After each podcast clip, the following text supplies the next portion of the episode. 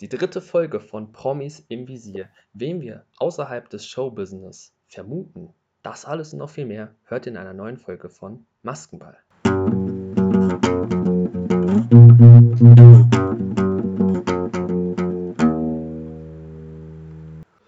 Maskenball, ein The Mars Singer Podcast mit Gabriel und Niklas. Moin Moin und ein herzliches Willkommen an euch da draußen. Mein Name ist Gabriel und ich begrüße euch zur dritten Folge von Promis im Visier. Wir sind hier wieder zu dritt und ich begrüße an der Stelle wieder meine Co-Hosts Niklas. Moin.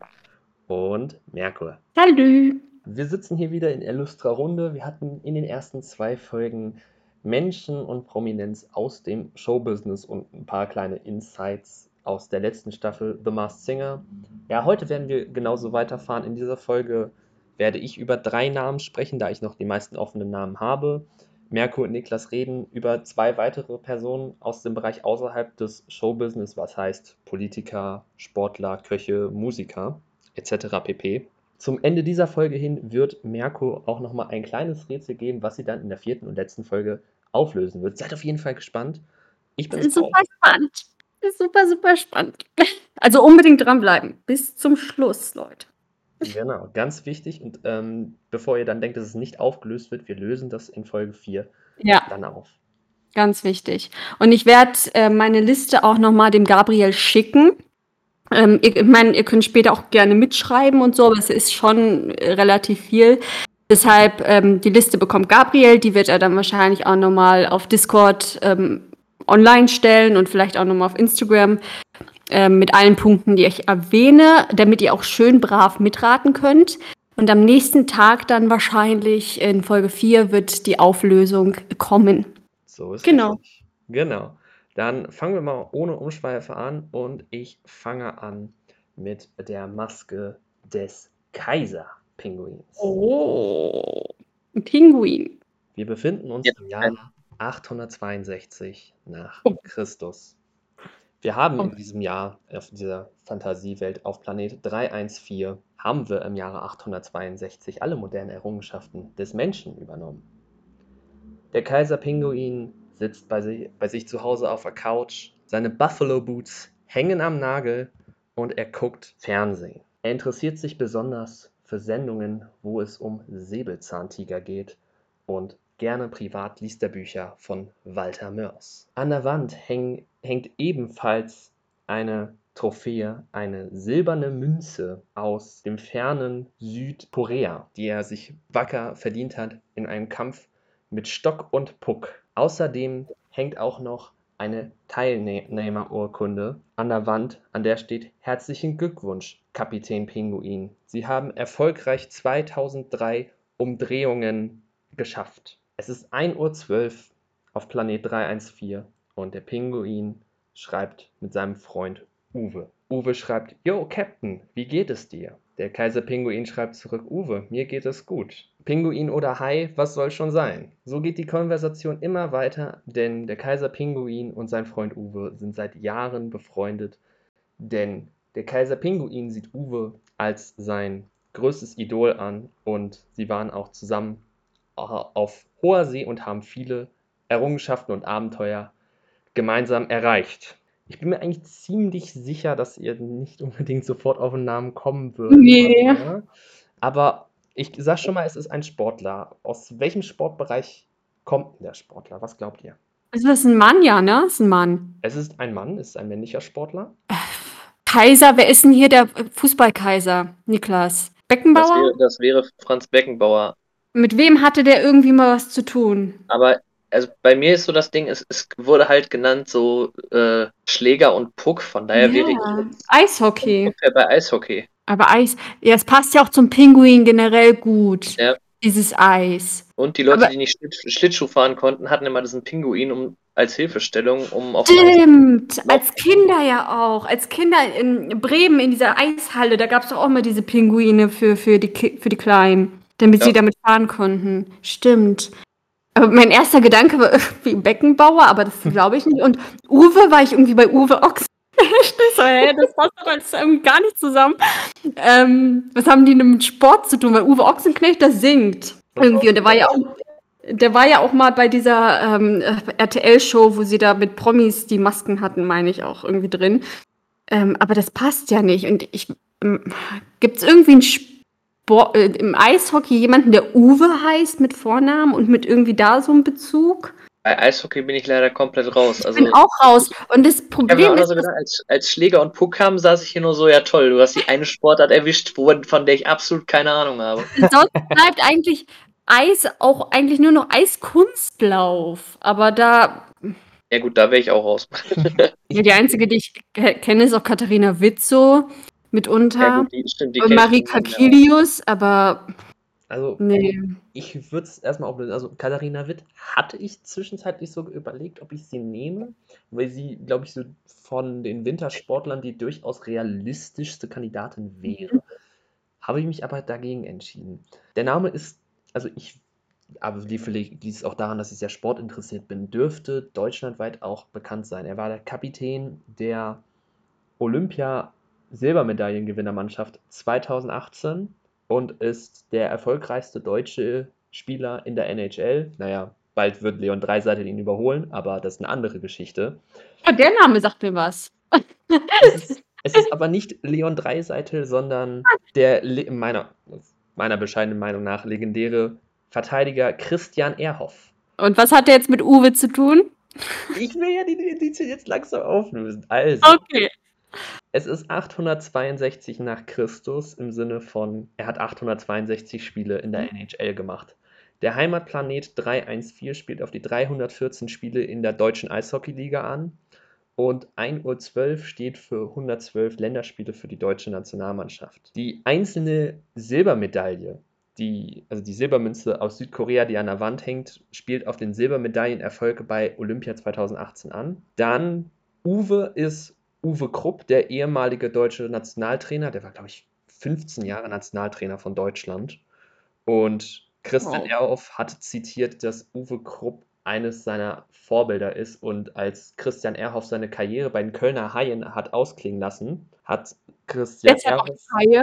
Mhm, jetzt, jetzt kommt's langsam, jetzt verstehe ich. die Haie, hat Ja. Christian Ehrhoff sich dazu entschieden, okay, ich lasse meine Karriere bei den Kölner Haien ausklingen und Uwe Krupp war zu dem Zeitpunkt Trainer. Das heißt, da waren die beiden wieder vereint. Sie haben deswegen viele Abenteuer bestritten. Eine Meisterschaftsurkunde für 2003 Umdrehungen im Sinne von, dass er 2003 mit den Krefelder Pinguinen deutscher Meister wurde und Kaiser Pinguin, weil er lange Zeit für Teams Pinguin gespielt hat. Er hat vier Jahre für die Krefelder Pinguine gespielt und von 2010 bis 2016 hat er für die Pittsburgh Penguins in, in der NHL gespielt und Säbelzahntiger auch noch, weil er eine Saison bei den Buffalo Sabres, und Sabres sind Säbel bzw. Säbelzahntiger, hat er auch für die ein Jahr lang gespielt.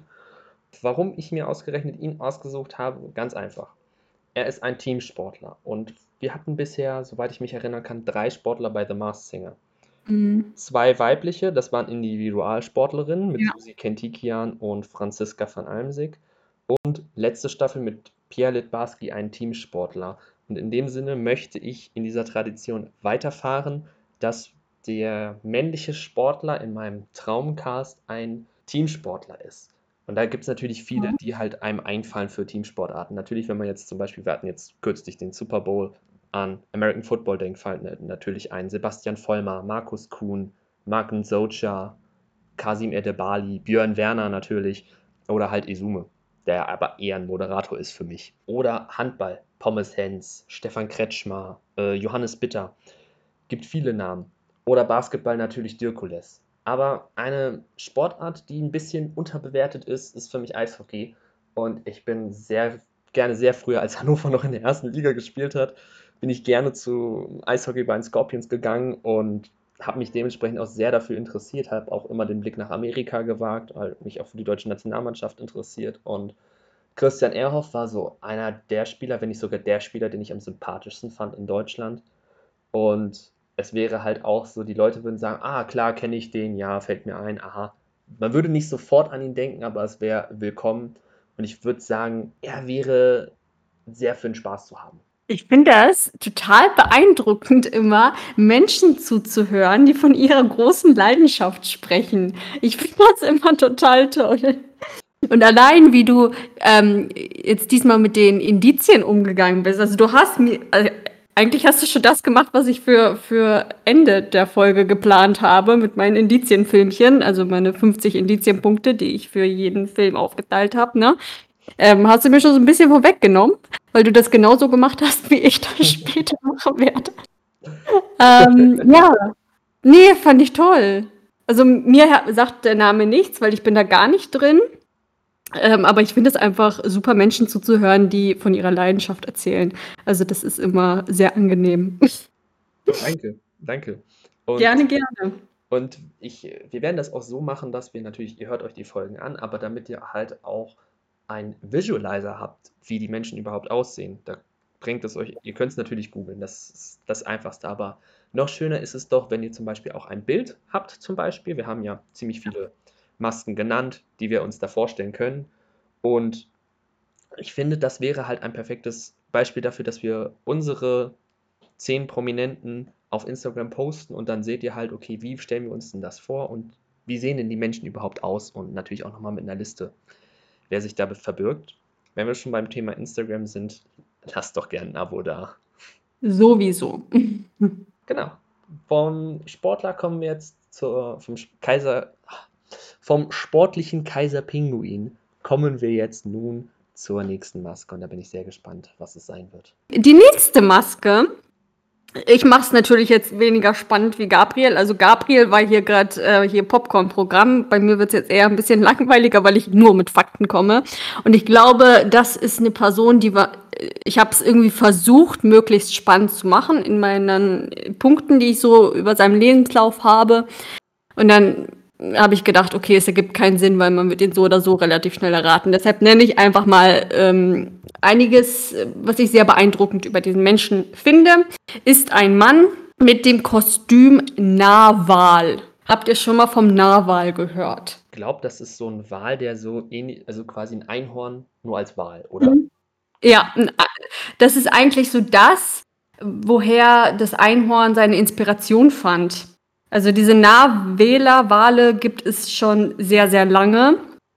Und äh, Einhörner, ne, Fabelwesen und sowas, das beruht darauf, auf diesen Nahwalen. Und ich glaube, das wird ähm, nicht besonders vielen vielleicht erstmal ein Begriff sein. Deshalb habe ich einfach gedacht, wir müssen das machen. Ich finde das einfach mega cool, ähm, da Neues zu lernen. Es ist Narwal, wie gesagt, ähm, Gabriel hat es gut erklärt. Es ist ein Wal, wie man sich einen vorstellt. So ein bisschen hat er was von einem Delfin.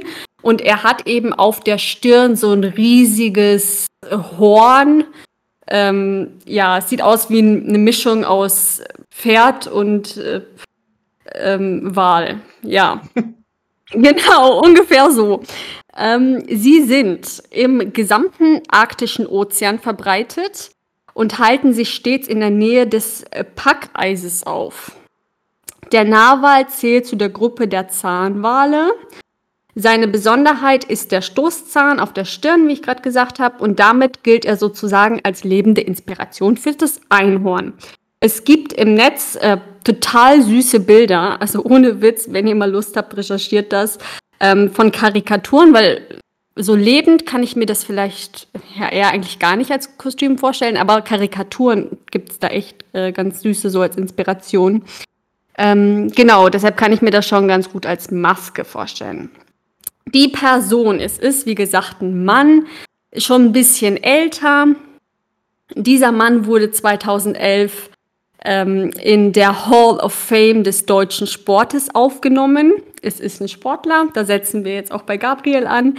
Ähm, er ist der erste männliche, und jetzt habt ihr vielleicht eine Idee, in welchem Bereich wir uns aufhalten, sportlich, vom Kostüm. Fragezeichen. Habt ihr da eine Idee? Ich glaube, ich brauche noch ein paar Indizien. Wie sieht es bei dir aus, Niklas? Wird jetzt rein. Irgendein Feld, also irgendwas mit Antarktis und Eis. Was könnte das sein? Fuck Eis. Fuck Eis. Äh, äh, was für ein sportlicher Bereich? Was, was passt da ganz gut?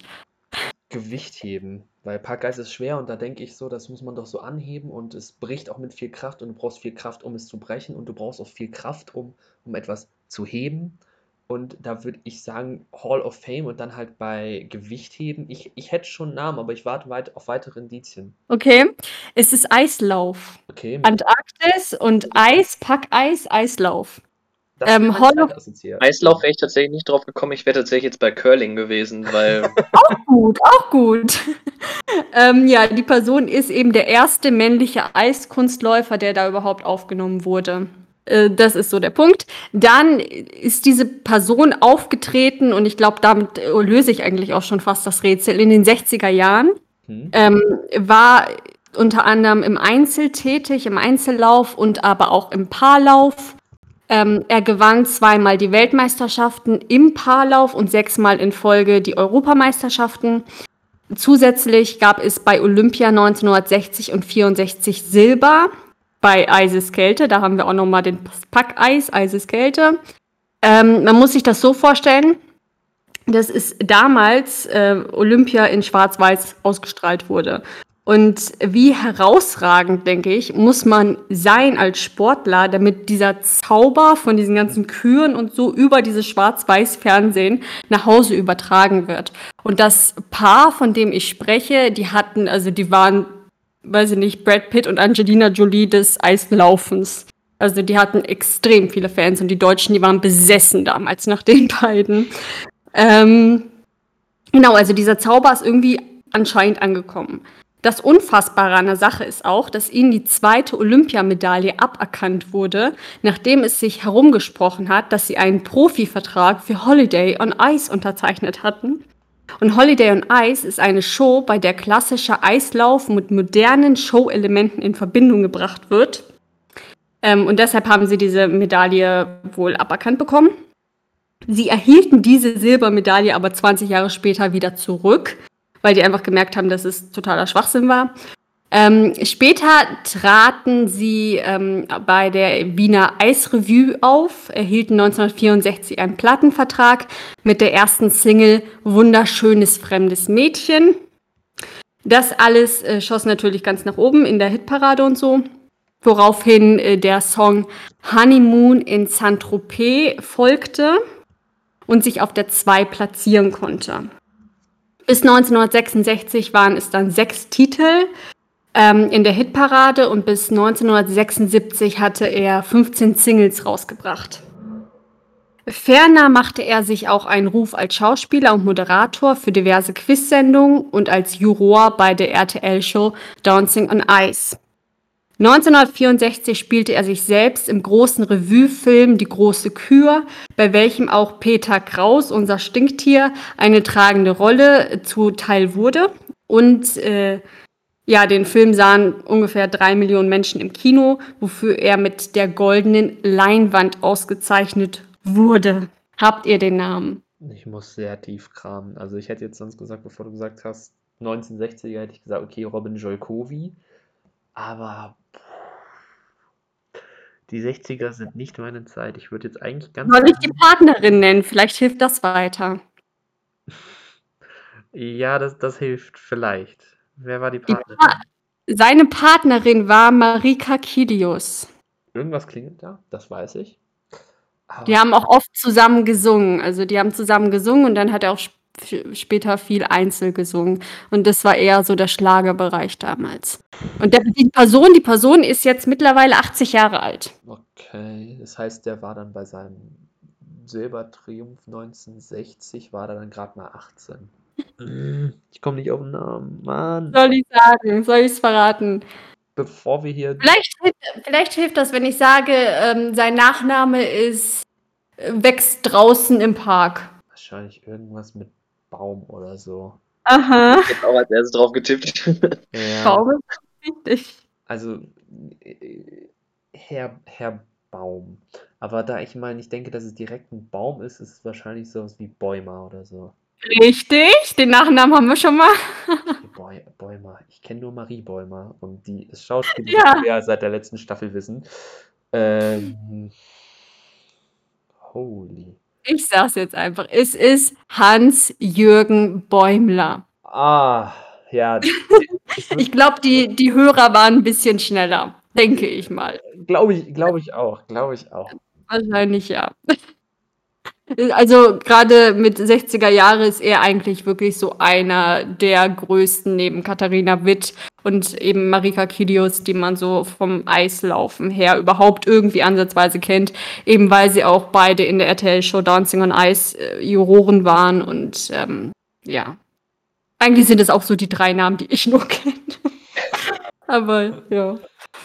Gut, den Hans-Jürgen haben wir jetzt mal. Oder habt ihr da noch ein paar äh, Punkte, die ihr ansprechen wollt? Ich finde es krass, also es ist ja auch das, was wir in der letzten, in, ich glaube, es war letzte Folge, äh, angesprochen haben, dass wir da gesagt haben, okay, wir wollen halt auch eine große Zeitspanne haben. Und ich finde halt, klar, wir hatten jetzt halt auch schon einige Ende 60, in, in den 70ern und dann halt in den 80ern halt jemanden, glaube, Hans-Jürgen Bäumler, dadurch, dass er halt Sportler war, dürfte mit, mit seinen 80 Jahren, die er ist, bestimmt immer noch sehr aktiv sein. Und man würde wahrscheinlich denken, okay, das ist ein junger Herr und dann, okay, Narwhal-Kostüm würde jetzt nicht so viele Möglichkeiten da lassen, wenn ich ehrlich bin. Aber trotzdem würde ich glauben, dass der Narwal der sportlich aktivste Narwal aller Zeiten sein wird und ist wenn er sich so verhält. Und deswegen glaube ich, das wäre dann auch so die Überraschung. Klar wird es dann viele sagen, äh, wer, ist denn das jetzt? Die, die, die können dann kurz leise sein. Es wäre halt trotzdem ein ziemlicher WTF-Moment, so, okay, krass, dass der einfach mit 80 den Mumm hat, ja. mitzumachen und das ProSieben wirklich auch solche großartigen Leute anfragt. Und das Gute ist ja auch, dass er einfach diese musikalische Erfahrung hat, dadurch, dass er eben seine ganzen äh, Hits in den 60ern, 70ern hatte. Ähm, dass er da, natürlich ist er kein Profisänger, aber man, ich glaube, man wird ihn bei seinen Auftritten nicht sofort die Ohren zuhalten müssen und sagen, oh mein Gott, wie singt der denn, sondern ich glaube, der könnte das schon äh, sehr, sehr gut auf jeden Fall machen. Also ich traue trau ihm das auf, äh, zu, auf jeden Fall. Das, das glaube ich auch. Gerade als Sänger würde man dann, okay, gut, wenn du es wie Peter Kraus machst und dich bis zu deinem Ausscheideauftritt komplett verstellst, kann man natürlich ja. nicht drauf kommen, aber ich, ich wünsche mir, falls Hans-Jürgen Bäumler dabei ist für seine Auftritte, eine Vermengung aus dem Schalk von Didi Hallervorden und dem, und dem, ja, was heißt Talent, das hat er ja sowieso, aber dem, der Power von Peter Kraus. Das ja, bitte. Ja, das wäre cool. Genau, Niklas, jetzt bist du dran. Ja, und zwar habe ich das Königspinguin-Baby. Ah, noch ein Pinguin, okay. Das Baby des Königspinguins ste steht neben seinem Vater auf dem Eis. Heute alles mit Eis.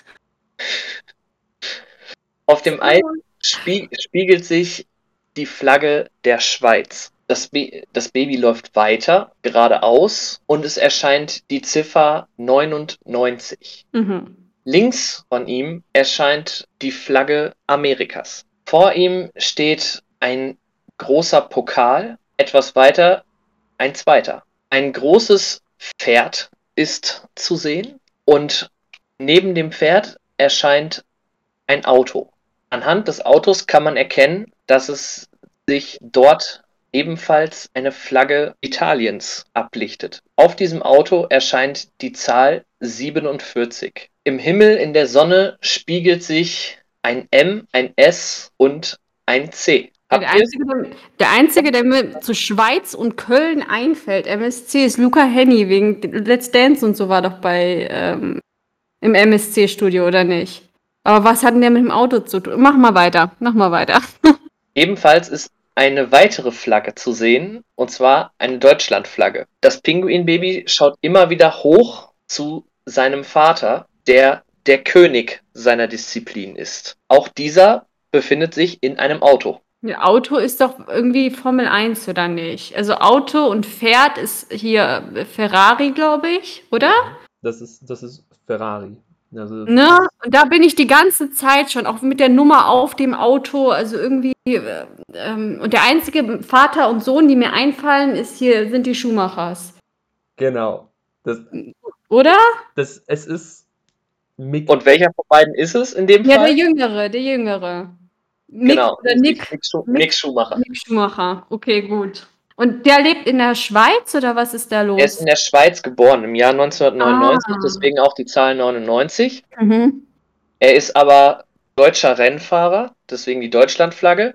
Die USA-Flagge, weil sein Team Haas ein amerikanisches Automobilteam ist. Dazu die zwei Pokale, die darauf hindeuten, dass er 2018 Formel 3 Weltmeister geworden ist und 2020 Formel 2 Weltmeister. Das Pferd, wie du schon richtig gesagt hast, Ferrari, wo mhm. er seit diesem Jahr Ersatzfahrer ist. Zusätzlich könnte man aber auch das Pferd dahin interpretieren, dass seine Schwester Corinna halt. Ähm, ah, stimmt. Ist die, Mutter, ist. ist die, Mutter, da nicht auch irgendwie drin mit, mit diesem Pferdesport? Genau, und die haben halt auch in Texas eine Farm, äh, ah, wo ja, halt ja. die mhm. Rennpferde jeweils auch stehen.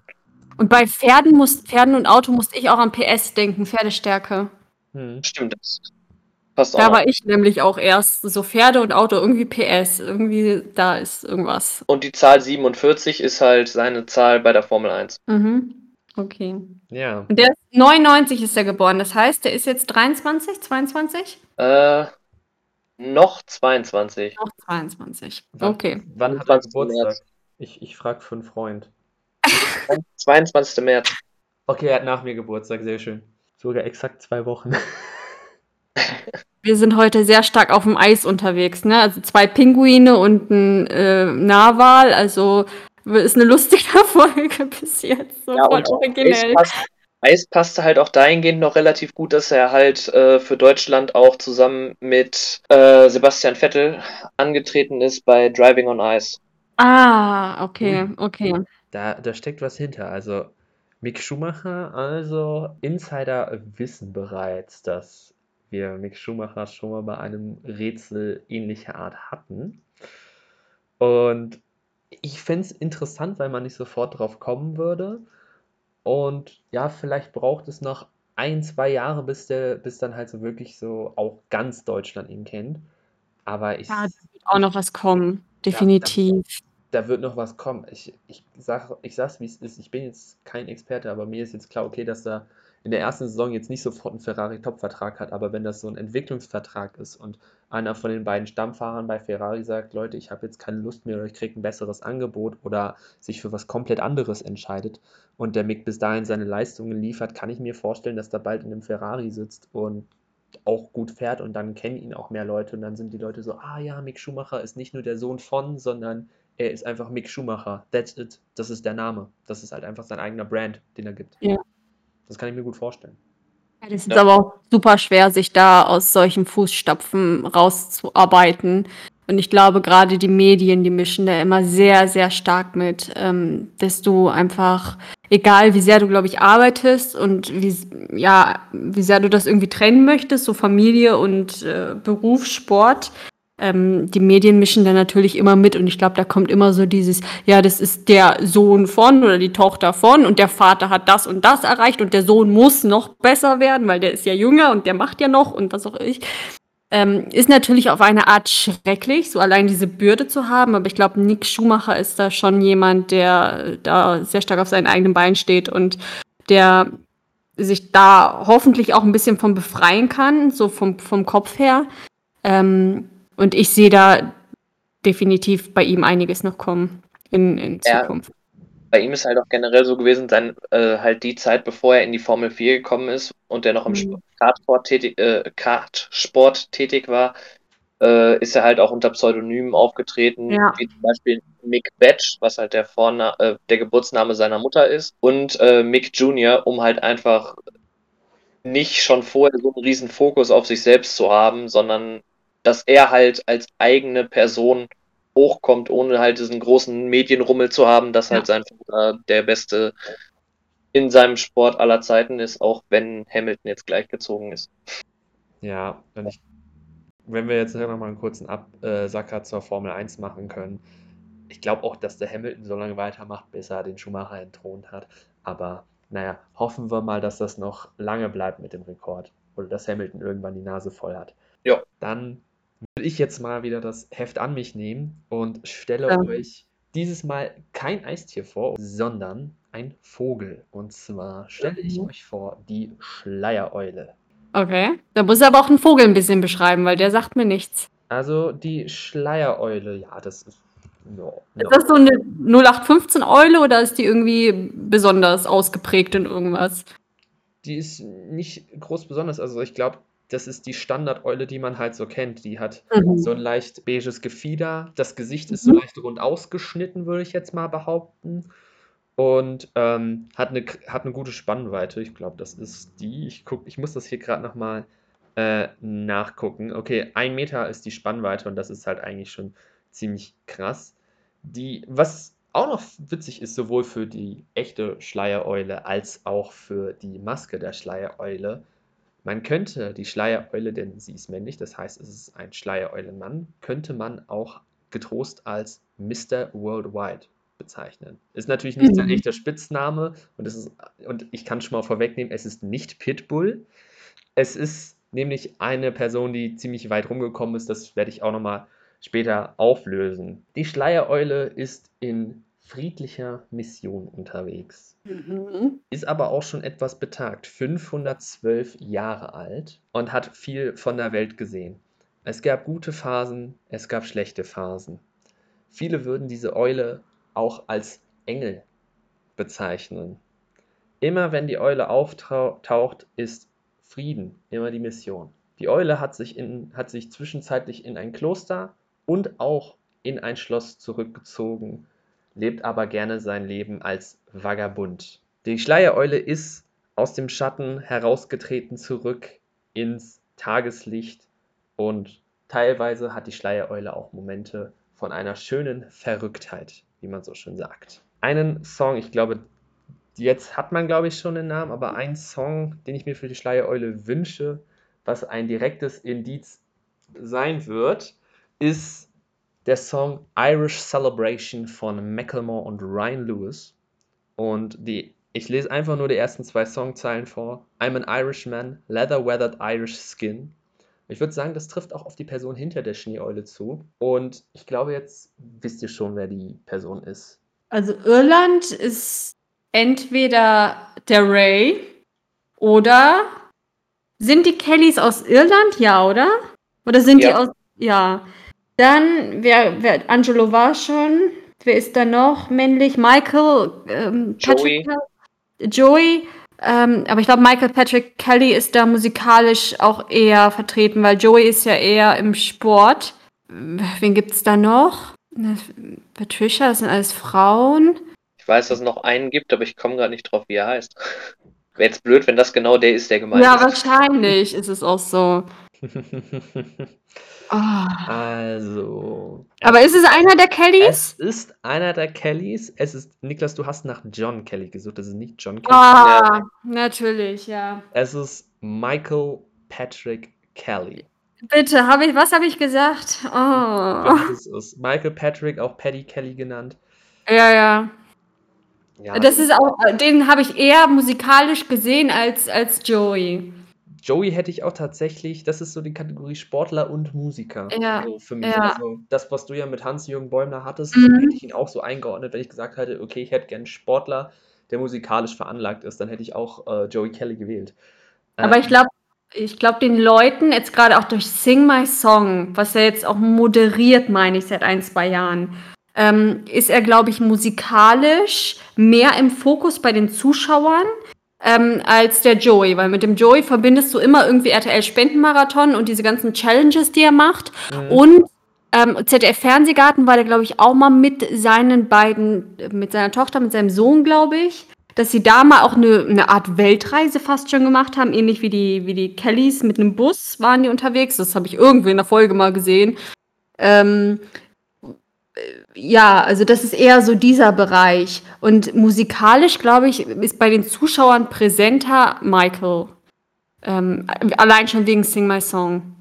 Also eigentlich auch, also ich hätte jetzt von den männlichen Kelly Family Mitgliedern gesagt, so musikalisch auf jeden Fall präsent halt Angelo, aber den hatten wir ja schon, der, leider, ja, ja. der leider wegen Corona viel, zu, ganz ehrlich, viel, Viel zu zu früh. Mhm. Also man muss nicht Rap-Fan sein, aber ganz ehrlich, dass er sich da an die Klassiker California Love und Gangsters Paradise rangewagt hat und in, von der Intonation her und dem Flow fast wie ein Profi-Rapper war, verdient den größten Respekt meiner Meinung nach und ich hätte gern noch mehr gesehen, weswegen ich mir seit Staffel 2 einfach nur wünsche, bitte, bitte lasst mal wieder Rap hören, lasst mal wieder Rap hören, ich brauche Rap-Musik. Und ja, Michael Patrick Kelly, warum? Also, die Schleiereule ist der Vogel des Jahres 1977 gewesen. Und das Geburtsjahr von Michael Patrick Kelly ist 1977. 1977, okay. Genau. Dann, ähm, ja, eine Schleiereule, Betonung auf Schleier, der neueste Song, die neueste Single, die auch momentan im Radio rauf und runter läuft, heißt äh, Blurry Eyes. Und Blurry und Blurred ist Mhm. ja verschwimmen.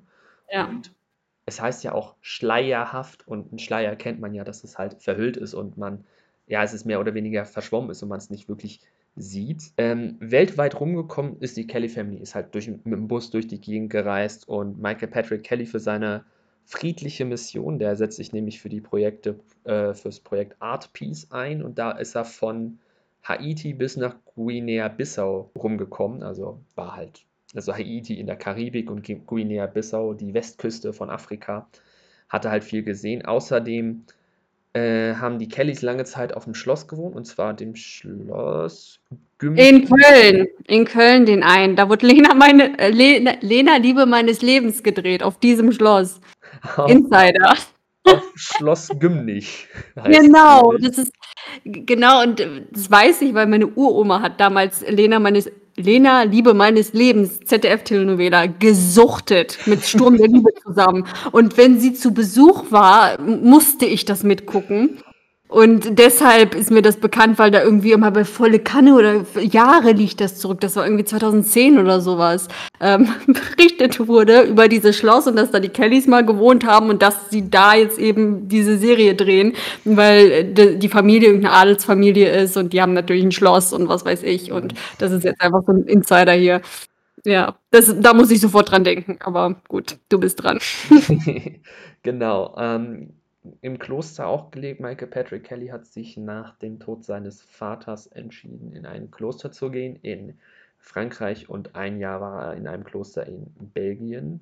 512, das Alter spielt auf den, seinen Geburtstag, den 5. Dezember, 5.12. Das habe ich mir gedacht. Genau das habe ich mir gedacht, dass es entweder der 5.12. ist als Geburtstag oder äh, irgendwie 512 dann so umgedreht, dass das sein Alter ist, aber in Monaten oder irgendwie, weiß ich nicht, Monaten, Stunden, was weiß ich. Also ich bin jetzt, so schnell kriege ich Mathe nicht hin. ähm, aber irgendwie so war es. Also, aber ich habe eher auf 5.12. als Geburtstag getippt. Das war sie ja dann auch, auch am Ende. Und des Weiteren auch nochmal die Mission in Frieden. Ich komme in Frieden.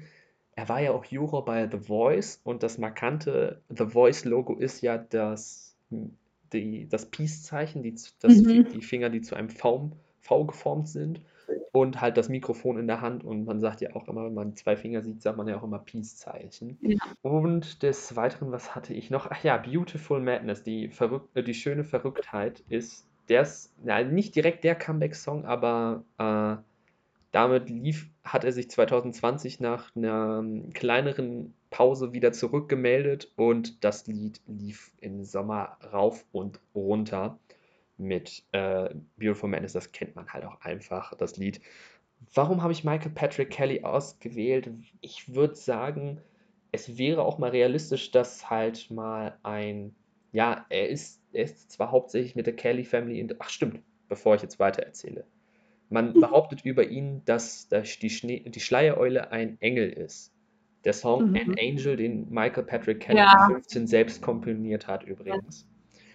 Warum ich ihn gewählt habe, ganz einfach, es wäre mal an der Zeit, dass mal halt auch ein nicht-deutscher Promi drankommt, sei es jetzt männlich, weiblich. Es ist mir da komplett egal. Aber halt auch internationaler. Klar, die Kelly Family war, ist ein Weltphänomen. Und Michael Mhm. Patrick Kelly ist zwar nur in Deutschland jetzt so und halt in deutschsprachigen Ländern ein bisschen mehr bekannter. Aber was wichtig ist, er ist kein deutscher Staatsbürger, er ist irisch. Er ist Ire, deswegen singt auch Irish Celebration von Macklemore und Ryan Lewis. Ja, Weißt du zufälligerweise, wie viele Platten die verkauft haben, die Kellys?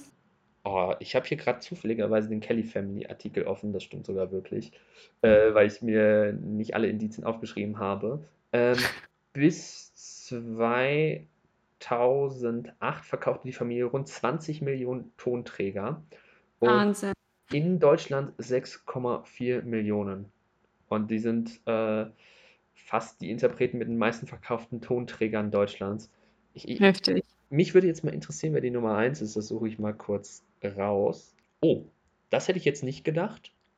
Es ist nämlich Herbert Grönemeyer. Doch, das, äh, in die Richtung wäre ich gedanklich auch schon gegangen. Also Herbert Grönemeyer hat über 8 Nein, Mensch. Mensch war doch damals so ein ja. Riesending. 3, also das ging ja total durch die Decke. 3,2 Millionen verkaufte Exemplare von Mensch. Ja. Ähm, ja, also Herbert Grönemeyer ist auf äh, Platz 1 in Deutschland und auch mit einem guten Abstand von einer Million, sage ich jetzt mal, vor dem schwedischen Produzenten Max Martin, der eigentlich momentan so alles, was die Popmusik zu bieten hat, produziert, unter anderem The Weekend, Blinding Lights. Das mal als kleiner Exkurs an der Stelle.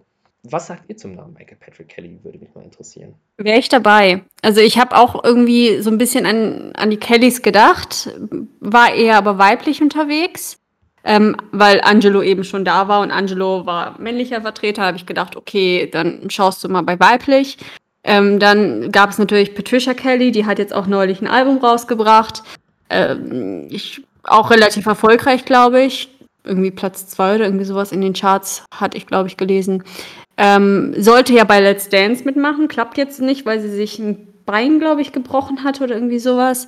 Mhm. Ähm, deshalb hatte ich Pat Patricia jetzt irgendwie für die nächste Staffel sowieso nicht im Kopf und sie hatte doch mal bei dieser RTL-Maskenshow mitgemacht und hat das Ding, glaube ich, als äh, wer war sie? sie? sie war ja, der gewonnen, ne? und da hat sie auch gen genau.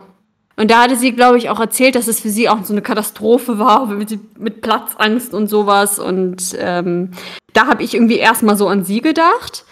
Und mm, dann natürlich Maite Kelly. Ist, glaube ich, auch so ein Name, der schon seit Staffel 2, 3 immer wieder fällt. Ähm, ja, ich, wie gesagt, ich war eher weiblich unterwegs, würde das aber auf jeden Fall unterschreiben. Ähm, Michael Patrick Kelly kenne ich hauptsächlich, wie gesagt, aus äh, Sing My Song. Ähm, fand ihn da auch immer sehr sympathisch. Und ähm, wäre schon cool, weil äh, allein schon, weil Angelo einfach Corona-bedingt aussteigen musste. Also dieser so ein Pech muss man auch irgendwie haben, weiß ich nicht. Und deshalb wäre schon cool. Oder Niklas? Ja, Niklas, würdest du so unterschreiben, oder? Also ich finde generell, fände ich gerade Michael Patrick sehr cool, weil er halt von den Kellys, würde ich jetzt zumindest behaupten, der bekannteste auch außerhalb von Deutschland ist. Und ja, der hat auf jeden Fall die, also soweit ich weiß, die meisten Hits, die auch äh, außerhalb auch erfolgreich waren. Zumindest jetzt, was die neueren Songs so angeht. Weil klar, die Kellys waren schon erfolgreich international, mhm. aber ähm, meistens war das ja dann bei denen eher so, dass das, dass deren Solo-Projekte sich meistens mehr so auf den Raum von Deutschland ausge verbreitet haben, so. Ähm, und bei ihm weiß ich halt, dass zumindest die neueren Songs auch relativ viel in den internationalen Charts auch zu hören waren. Von daher fände ich das auch in dem Gesichtspunkt her ganz cool, weil zum einen kennt ihn halt jeder und er ist halt auch eher so in Richtung zumindest leicht auch international bekannt, was das Ganze nochmal interessanter machen würde, finde ich. Auch weil es gerade auf YouTube und so immer wieder diese internationalen Zuschauer gibt. Ne? Also das Publikum für Mouth Singer Germany ist durchaus ähm, nicht nur im Deutsch, sondern äh, von den ganzen Kommentaren, wenn man sich das mal durchliest, sind da schon einige internationale dabei. Und wenn äh, Michael Patrick Kelly, wie du sagst, äh, einer so der bekanntesten von denen ist, ähm, dann könnte ich mir das auch fürs internationale Publikum äh, sehr spannend vorstellen, die Demaskierung. Ja, also wenn man sich auch die Kommentare durchliest, ist halt international immer so, oh no, he was my favorite oder she was my favorite oder oh no, ja. she, uh, why she had to go oder oh, God bless, she's gone und sowas. Halt, weil die meisten gucken halt aus Amerika zu, da hat es halt eine sehr große Fanbase. Mm. Dass sie mhm. sich die wahrscheinlich verspielt haben, brauchen wir nicht drüber reden, hatten wir ja in der ersten Folge schon. Ähm, aber ja, auf jeden Fall international, dass man dann halt sagt, oh, Michael Patrick Kelly, he was, he was this little kid from an angel. Und alle so, oh mein Gott, ja, krass, wie der sich verändert hat. Ich meine, wenn man sich jetzt zum Beispiel mal anguckt, dass, bevor wir weitermachen, noch eine letzte kleine Anekdote. John Kelly war ja bei Let's Dance und hat auch Corona-bedingt abgesagt. Stimmt, der war da ja auch dabei. 2020 mhm. hat, er, hat ja. er getanzt. Der hat doch mit Regina getan. Nee, wie, wie heißt Regina, die? Ähm, Regina Luca war das, genau. genau, genau. Und war das nicht auch so, dass er dann sehr spirituell irgendwie war, unterwegs ist, war und äh, zu seiner Tanzpartnerin dann auch gemeint hat, dass die so eine starke emotionale, spirituelle Bin- Bindung irgendwie hätten und sie deshalb auch geweint hat, als, als die Verpartnerung kam? Also, dass das irgendwie so spirituell bei dem wohl gestimmt hat. Äh, das, das kann gut sein. Ich kann mich nicht mehr so genau dran erinnern. Aber Also, das, das ist das Einzige, was ich gerade jetzt noch im Kopf hatte. ja, das, also das kann gut sein. Ich weiß es gerade nicht mehr so wirklich, aber jedenfalls John Kelly hatte ja, äh, glaube ich, als Achtjähriger hatte er damals dieses Who, Who Will Come With Me, also Who Will Come With Me. Ja. Und das war ja auch ein Welterfolg und dass man jetzt halt vielleicht so denkt, wenn Michael Patrick Kelly dabei ist und er demaskiert wird und man diesen Auftritt hochlädt, so krass. Mit den Kellys bin ich groß geworden, die habe ich damals in Oerkenschwick auf dem Marktplatz gesehen. Scheiße, ich bin alt. Das kann sein, kann passieren. Ähm, aber ich bin auf jeden Fall sehr, sehr gespannt. Ich kann es mir gut vorstellen, dass er dabei ist. Genauso gespannt bin ich übrigens, welche Maske jetzt als nächstes kommt. Ich glaube, Merkur ist dran. Ich bin dran. Ähm, und zwar, jetzt muss ich überlegen, wie ich das mache. Ich glaube, ich fange erst hm, mit dem Kostüm an. Es ist, äh, wir hatten ja vorhin wieder ein Tier. Jetzt haben wir wieder eine Göttin. Das ist ja bei mir so ein bisschen im Wechsel. Fabelwesen, Mythologie und Tier. Jetzt haben wir eine Göttin, eine Frau. Diese Göttin heißt Morena. Sagt euch das was? Ähm, also ich kenne das Wort Moreno im Spanischen oder halt das Adjektiv Morena, aber so. Und Was heißt das übersetzt? Was heißt das dann übersetzt? das heißt dunkel tatsächlich. Das Moreno ist so Das passt. Das Dun- passt dunkel- zur Gottheit. Dunkelbraun, also halt, du sagst halt, äh, äh, este chica tiene pelo, pelo, more, pel, pelo morena, weil du halt über die Chica redest und halt sagst halt, okay, Damit Haar, hast du das fast schon gelöst. das Haar Also da muss ich nicht mehr viel sagen. Ähm, muss ich nicht mehr viel sagen, weil äh, ausgesucht habe ich mir eine Göttin, weil die Person darunter, mh, muss ich das so vorstellen, schon so eine herrschende Figur ist. Ich erkläre später weshalb. Ähm, aber es soll nicht ganz so offensichtlich sein. So. Und weil ihr zweites Album ein bisschen auch was mit, mit Uhren und sowas zu tun hat. Und diese Göttin, schwarz, dunkel, ähm, ist eine uralte slawische Schutzgottheit über den Winter und Tod. Und Tod natürlich dunkel, schwarz. Und Winter auch, Wintermonate, kalt, früh dunkel und so. Ähm, und äh, beim Tod geht es bei ihr eben ums zeitliche Segnen, deshalb Zeit, die Verbindung zum Promi. Ähm, es ist, die Morena ist ein Hinterbleibsel aus der indoeuropäischen und antiken Mythologie, so heißt es.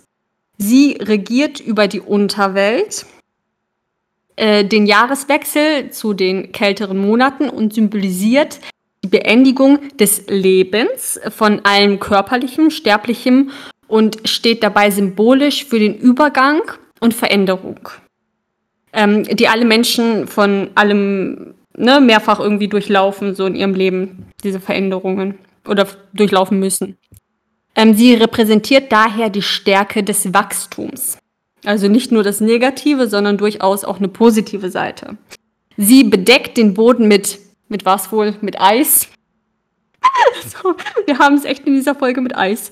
Ähm, damit sich alles erholen und neue Kraft tanken könne. Sie gilt deshalb auch als Mutter des Lebenden und Göttin der Fruchtbarkeit, hat demnach mehrere Seiten, also ähnlich wie der Promi, zu dem wir gleich nochmal kommen werden, ähm, die zwar, und das ist jetzt schon ein Hinweis, noch ziemlich jung ist, das ist meine jüngste in, in der Liste, ähm, aber einen sehr taffen Charakter hat und zu einer oder einer bestimmten Person in ihrem Leben schon mal die Stirn geboten hat.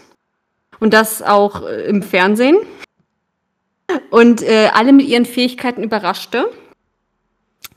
Ähm, noch heute wird diese Gottheit durch Puppen, meist aus Stroh und durch äh, das Wasser dargestellt, Zu Frühlingsbeginn werden an ihrem Festtag am 20. und 21. März die Puppen verbrannt, um den Winter zu verabschieden, oder sie wird zurück ins Wasser geschickt, wo sie bis zum nächsten Winter in ihrem Palast in der Unterwelt verweilt, in dem Glauben, dass sie, äh, wie alle Seelen, wiedergeboren wird.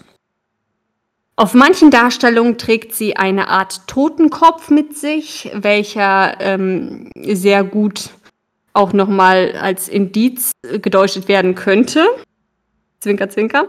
Ähm, es gibt äh, im Internet ganz, ganz wundervolle Abbildungen von ihr und ich finde es großartig, wenn das Team sich da auch wirklich an dieses slawisch angehauchte halten würde, wenn sie die Maske wählen. Das heißt traditionell slawische Kopfbedeckung, bläuliche, blasse Haut, äh, Totenköpfe, die sie entweder so am Handgelenk trägt oder dann auch wirklich so einen großen Totenkopf mit sich oder als Mikrofon kann ich mir das auch sehr gut vorstellen. Ähm, ein opulenter Halskragen, fast schon wie dieses ägyptische.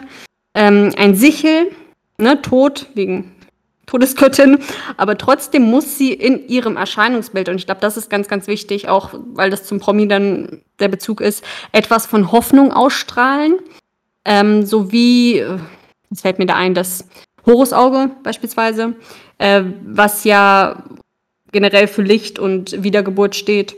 Und äh, vielleicht könnten sie auch, weiß ich nicht, sowas wie Tauben begleiten. Genau, oder Lichtstrahl. Jetzt zu unserer Promi-Dame.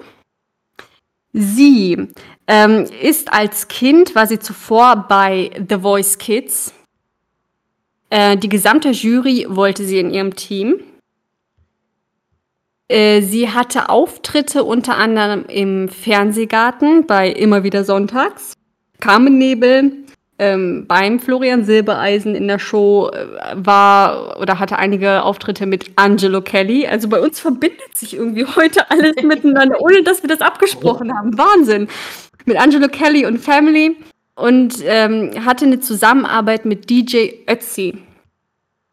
Ähm, während dieser ganzen Auftritte, diesen hin und her, machte sie eigenständig ihr Abitur es folgte eine Tournee mit Andreas Gabalier, bei welcher sie ihn als Support Act unterstützte. Dann setzt sie sich als Veganerin stark für den Umweltschutz ein und unter anderem auch fürs Tierwohl. Sie studiert mittlerweile Musik und macht eine Ausbildung für Tanz, Gesang und Business.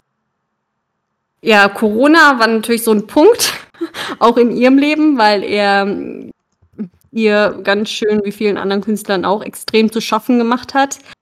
Ähm, und als Newcomer, was sie schon durchaus ist, zählt einfach nur, dass du präsent bist. Und wenn du dann einfach zwei Jahre ausfällst, ist das eine Katastrophe. Ähm, ja, weil du dann einfach vergessen wirst. Und das ist, ja, ist furchtbar schade. Und deshalb wünsche ich mir sie auch sehr in dieser Show und weil Corona dazwischen kam, macht sie jetzt ihr Studium sozusagen. Genau. Dann habe ich noch sie, und das ist auch noch so ein Punkt, weshalb ich sie unbedingt dabei haben möchte. Sie ist jemand, der vor einiger Zeit in einem Livestream, ähm, die sie mit ihren Fans so ab und an macht, gesagt hat, dass sie sofort bei TMS mitmachen würde und ist noch vor Let's Dance und neben Sing My Song ihr absolutes Wunschformat für eine Teilnehmer sei. Und allein schon deshalb flehe ich fast schon pro sieben an, dass sie ihr das ermöglichen. Ich würde ihr das so von Herzen wünschen. Ähm, weil es gibt, glaube ich, wenige, die sich öffentlich hinstellen und sagen, ey, bitte, ich hätte echt Bock auf, auf diesen Mist, das einfach mal mitzumachen. So, genau.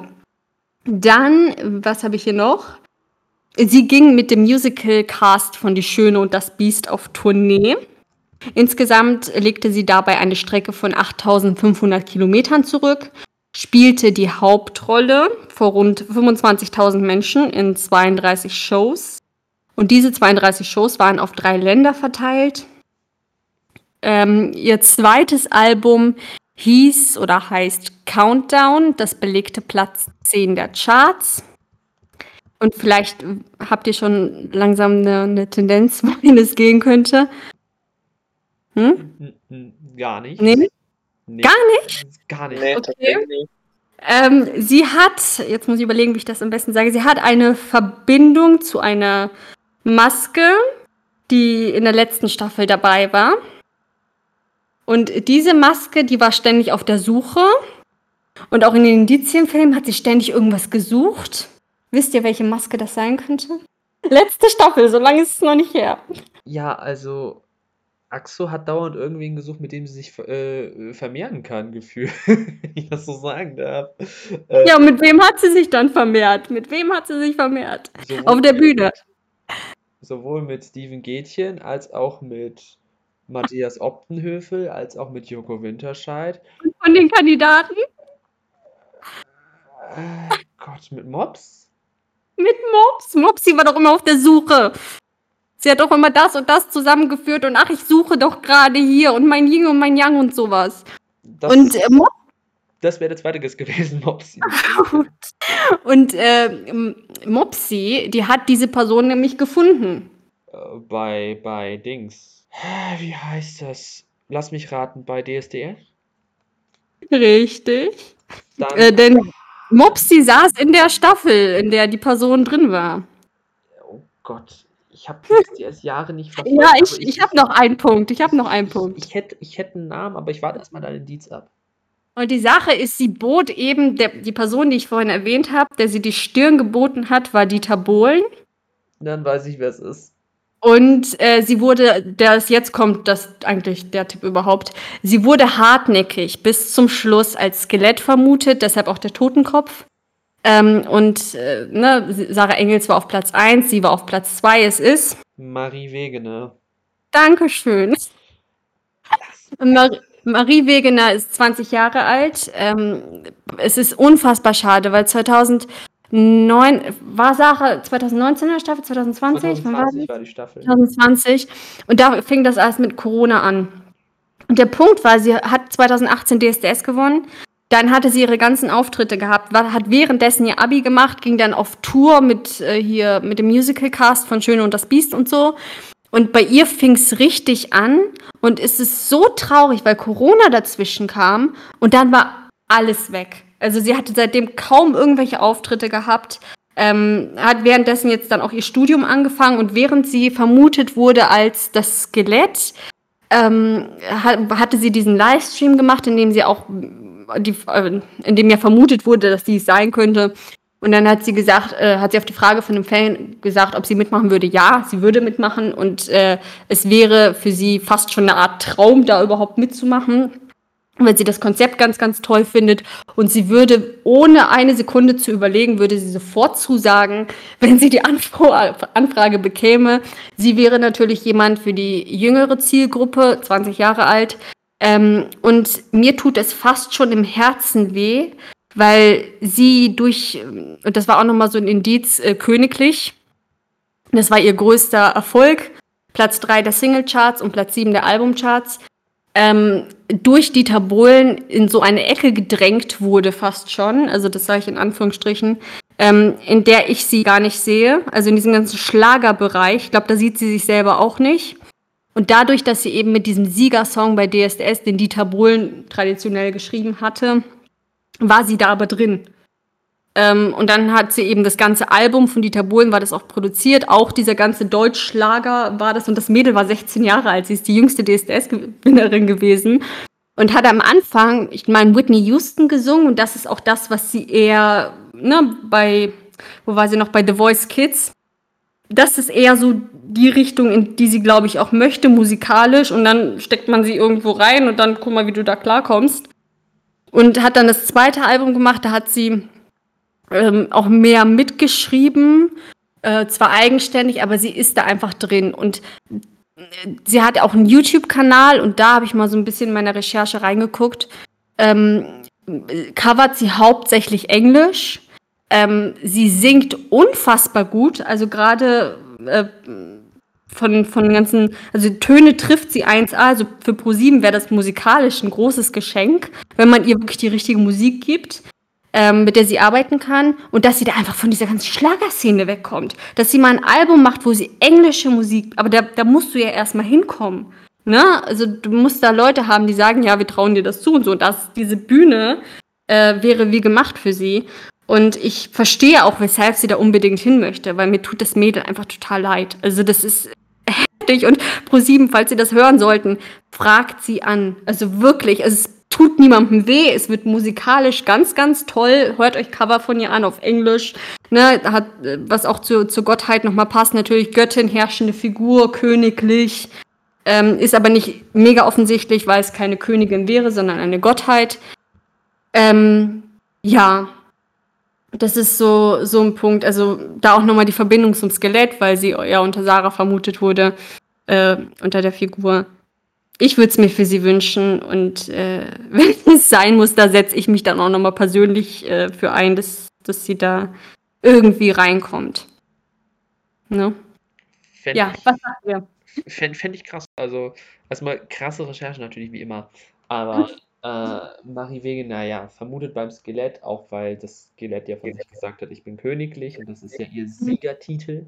Sie hat eine krasse Stimme und ProSieben kann sie ruhig anfragen. Klar, es gibt halt viele DSDS-Sieger, Siegerinnen in den letzten Jahren, aber ja. sie ist, glaube ich, so eine der jüngeren Generationen, sage ich jetzt mal. Ja. Die sich auch sie hat sehr viele junge Fans. Aber leider macht sie eben nicht die Musik, die junge Fans ansprechen würde. Und deshalb ähm, macht sie, glaube ich, jetzt immer mehr von sich aus. Zwar sagt sie auch, dass sie an einem Album arbeitet mittlerweile, an einem dritten, sagt jetzt aber nichts genaueres dazu. Ähm, aber auf YouTube sieht man immer wieder, wie gesagt, vor kurzem hat sie Run gecovert von Leona Lewis. Ähm, dann hat sie irgendeinen Weihnachtssong, weil sie ist auch sehr christlich und sowas, das ja passt auch nochmal zur Gottheit.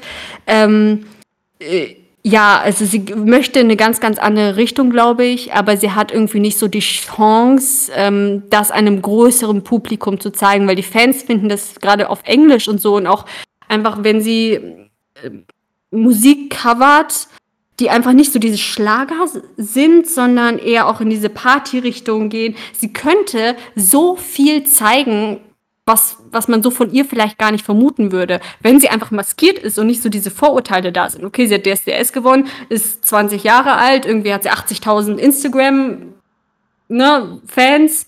So, von wegen, wer ist das? So, und ähm, ich glaube, sie bräuchte das also wirklich einfach dieses Unerkanntsein und dann einfach nur durch die Stimme zu überzeugen. Und das kann sie definitiv. Also das traue ich ihr total zu. Wäre auf jeden Fall äh, etwas, was ich mir gut vorstellen könnte. Also Marie Wegener, krasser Name. Und ja, ja, auf jeden Fall, den ich mir gut vorstellen könnte. Niklas, was sagst du denn zu Marie? Ich fände es tatsächlich interessant. Mhm. Auch schon alleine, weil halt so dieses Casting-Element dann wieder mit drin ja. wäre, was man ja jetzt des Öfteren auch drin hatte. Und gerade jetzt auch, nachdem Alexander Klavs auch dabei war, der ja die erste Staffel von DSDS gewonnen hätte, fände ich das jetzt als Parallele quasi relativ cool, wenn man jetzt in der nächsten Folge sie da, dann äh, reinholen würde, weil das dann relativ, finde ich, so einen Rahmen darum bilden würde, was ich sehr cool finden würde. Ich glaube, sie ist so von all den Namen, die ich habe. Ähm, ich bin kein Fan von ihrer Musik, das sage ich klipp und klar. Also ich mag ihr Schlagerzeug überhaupt nicht. Ähm, aber ich bin so ein Mensch, der sieht Potenzial und mich macht es immer, mich macht es richtig fertig, wenn ich sehe, dass ein Mensch etwas kann, ähm, es aber nicht anerkannt wird oder es nicht gesehen wird oder ne, das Zeit wie jetzt mit Corona verflogen ist und jetzt war die nirgendwo und sie wird vergessen. Und da bin ich dann jemand, der aufstehen möchte und sagen möchte, man pro sieben bitte. Und dann setze ich mich fast schon ein, als würde es um mein eigenes Leben gehen. Ne? Und ich habe nie irgendwas mit ihr zu tun gehabt und mag ihre Musik nicht, aber was soll's. Ähm, ja, und von all den Namen, die ich habe, ist das derjenige, bei dem ich mir das am meisten wünschen würde. Einfach wirklich für sie. Nicht mal für mich, sondern für sie, dass sie diese Chance bekommt, das zu machen.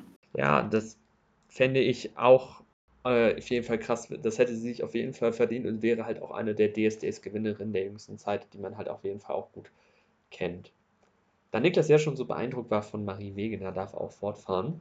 Und zwar habe ich jetzt auch mal eine Gottheit ausgewählt. Und zwar Artemis. Mhm. Kenn ich. Ja. Seid ihr bewandert in der griechischen Mythologie? Ja, ja, ja, bin Das, ich. also, dass du mich das fragst, das ist so wie die Frage, ob der Papst katholisch ist oder Wasser nass ist. Ich, ich liebe die griechische Mythologie über alles. Das ist so. Was soll ich sagen? Merkur.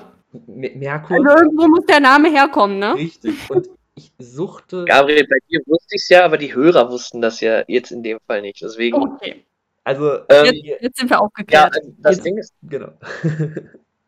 wenn ihr die Hintergrundgeschichte der Göttin Artemis kennt, ja. Mhm. habt ihr bereits das erste Indiz. Okay. Ja, dann glaube ich. Mhm, mhm, ja. Du hast schon Namen oder wie? Nee, nee, nee, nee. Ich habe das, ich hab das erste Lied, aber keinen Namen. In die, Okay. Okay. Das wäre jetzt, das wär jetzt tatsächlich stark gewesen. nee, nee, nee. Also ein Indiz könnte ich mir über. Es geht in mehrere Richtungen, was das Indiz sein kann, aber ja, ich habe eins. Aber noch keinen Namen.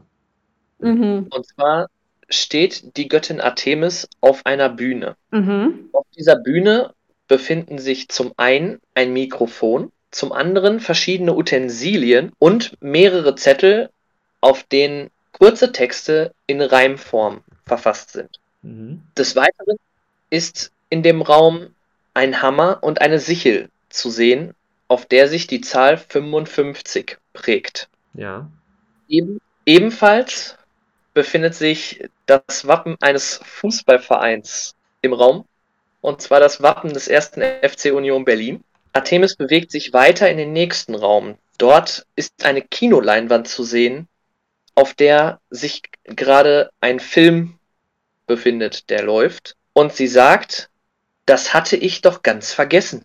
Im nächsten Raum befindet sich ein Bild von unserer ehemaligen Bundeskanzlerin Angela Merkel und darüber hinaus Wahlplakate der Partei der Linken und Bündnis 90 Die Grüne. Wieder zurück auf der Bühne befindet sich ein großes Plakat, auf dem sich in Neonröhren befindend der Schriftzug Rockpalast abbildet. Ebenfalls befindet sich in dem Raum die Zahl 2003 und ein Plakat des Nürburgrings. Zusätzlich ist eine Krone zu sehen, auf der sich die Zahl 2004 prägt. Ebenfalls ist ein Bild von Uri Geller zu sehen.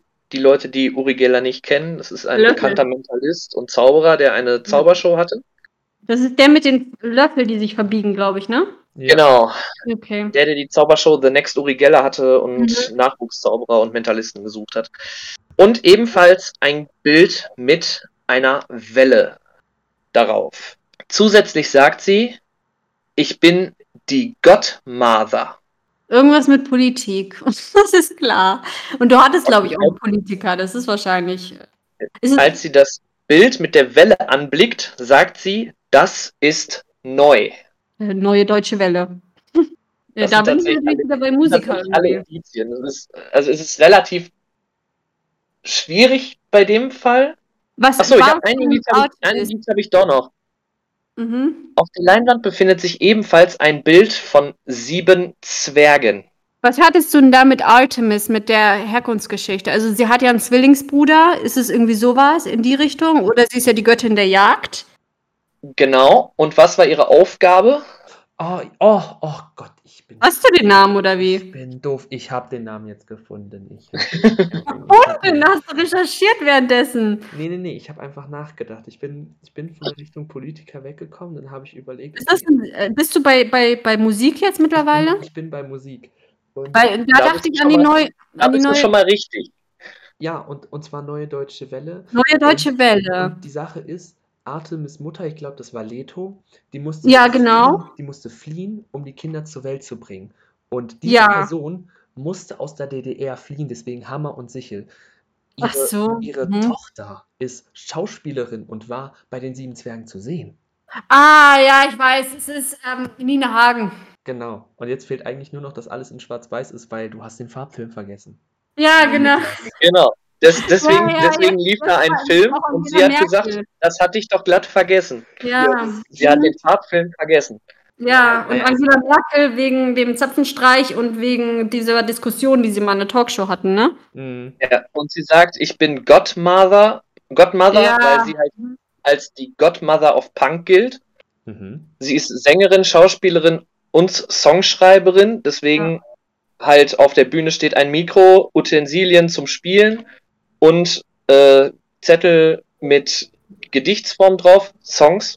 Das Wappen von Union Berlin ist da, weil sie Sängerin der Hymne von Union Berlin ist. Mhm. Dann, wie, wie Gabriel schon richtig gesagt hat, sie ist aus der DDR geflohen in die Bundesrepublik Deutschland.